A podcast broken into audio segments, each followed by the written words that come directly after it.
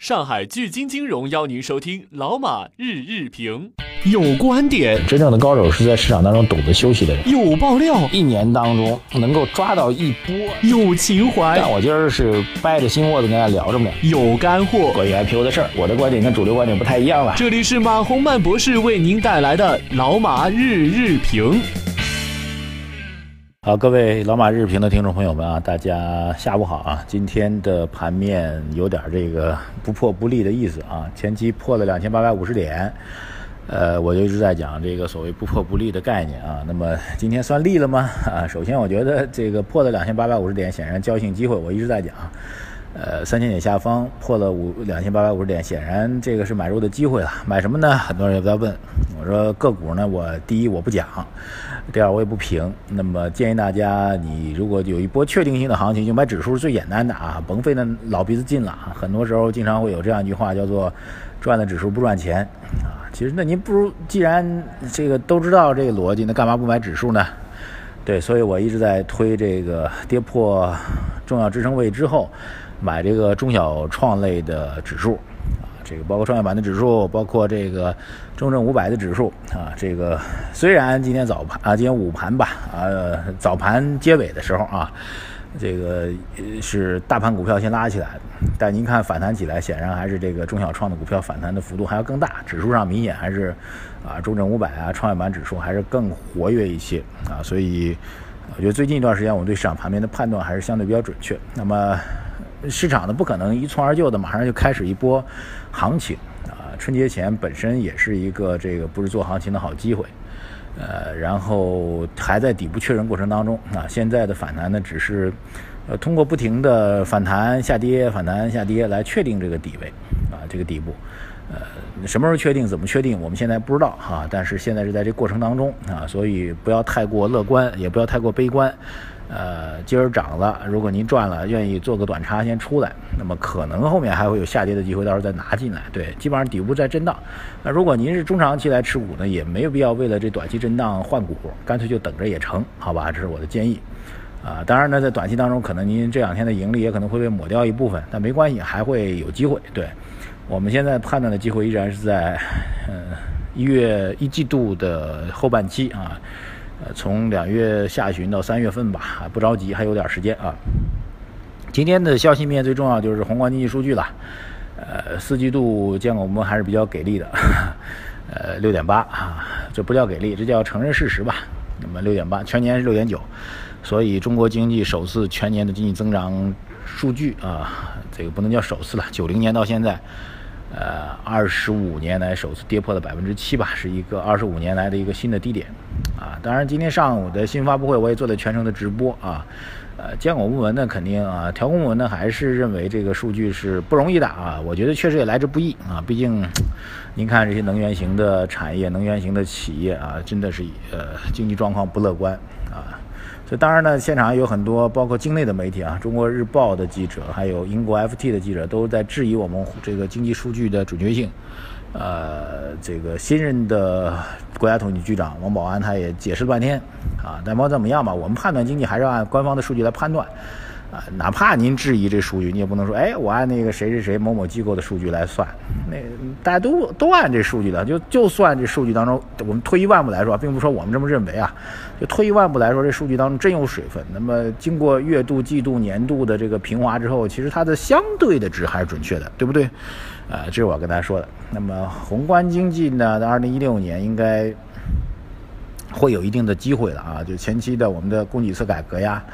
呃，我们的这个“一带一路”啊，我们的投资措施啊，啊，在二零一六年都会有所显现啊，这我觉得还比较重要啊。所以二零一六年现在已经过去了，就把这个股灾一点零、二点零啊，甚至一六年年头上这个三点零，您都认为它是去年的事儿得了，好不好？咱中国人的说年那是按春节来，春节没到嘛，所以你干脆把这都当做去年的事儿。那么展望未来的新的一年的话。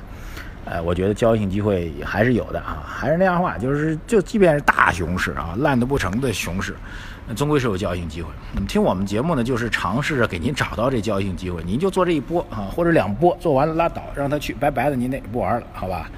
我们再等啊。来看一下网友的提问啊，来自于我们财经马红曼的微信公众号啊，大家给我的留言。这位网友叫做人，他说他他最近在研究支付宝，他说我发现根据支付宝的每日走势判断当日大盘的走势还是很相近的。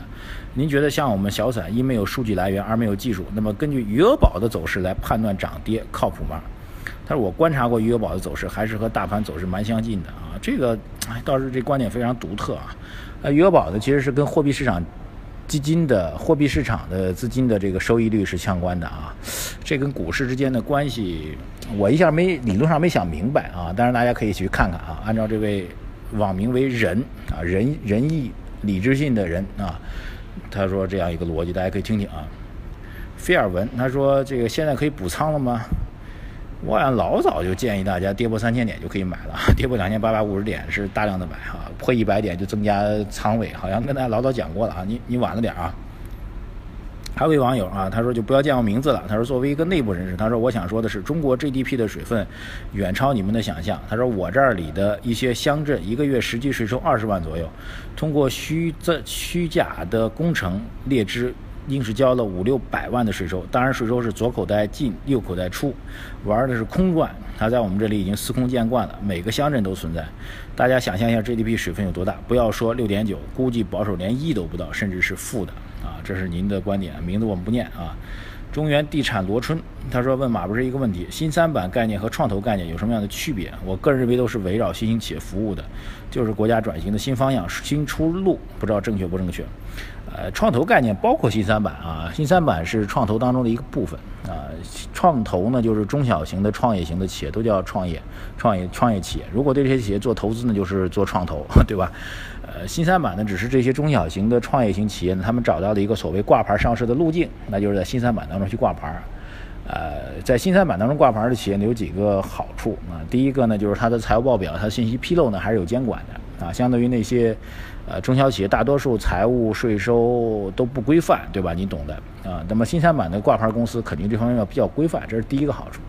第二好处呢，有的新三板呢理论上是可以退出的哈，您的股份在里面是可以通过新三板的二级市场去卖掉的啊。当然，实际上新三板的交投是非常不活跃的，有价无市，就卖是很难卖的。所以你要选择新三板的公司呢，一定要选择那个有做市商的啊，交易的流动性有保障的这些板块啊。不知道能能不能听明白啊？至于这是不是国家转型的新方向、新出路啊？当然理论上都是了。那作为投资人来说，您面对的是微观的事实。具体到 A 公司创投的 A 公司、创投的 B 公司、新三板的 A 公司、新三板的 B 公司，符合不符合国家的这个新方向、新出路呢？那就是您自己要把握的啊。理论上是这样的，好吧？新三板理论上应该比那更好，好吧？网友三温暖啊，他说：“小马你好，怎么样能拜读到你的大作？是来自于福建市。”鼓楼区的王温王文暖先生啊，我们编辑会跟您联系的。厚德载物啊，他是网友，他说作为一名小白，想学投资该看什么样的书？能推荐一下吗？谢谢。我觉得前期呢，特别前期呢，你也不用 特过于那个啥啊，基本面的书也看看，然后技术面的书也看看啊。比较系统的书的话，就是那个。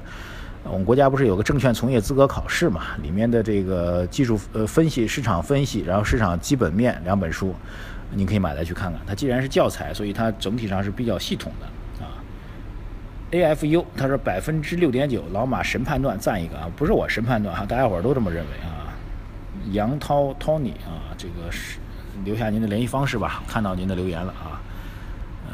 看继续继续来继续来，我看一下啊，下一个是雪之啊，他说要拿书啊，江苏省徐州市的李雪阳啊，我们收到。吴海涛来自于武汉市武昌区的吴海涛啊，我们也收到了。远方水手他说听您节目很久了，也想拿一本书啊，是上海市浦东新区临环路一百七十九弄十九号四零一。啊，再次跟大家聊一下啊，昨天我看回应不多啊，是不是大家对我们那本新书不感兴趣啊？就是本人主持的《吹响人生》节目，我们采访了大量的商界的大咖啊，聊他们的商业模式还有生活的一些体验。我们准备把这个节目做成书啊，希望能够在我们的呃微信朋友圈当中啊，在我们财经马红漫微信朋友圈当中呢，先做一次预售吧啊，当然价格会有比较大的折让，看大家有没有兴趣来留言给我，好吧？谢谢大家啊！还有几个交易日这周啊，震荡筑底，震荡筑底，震荡筑底。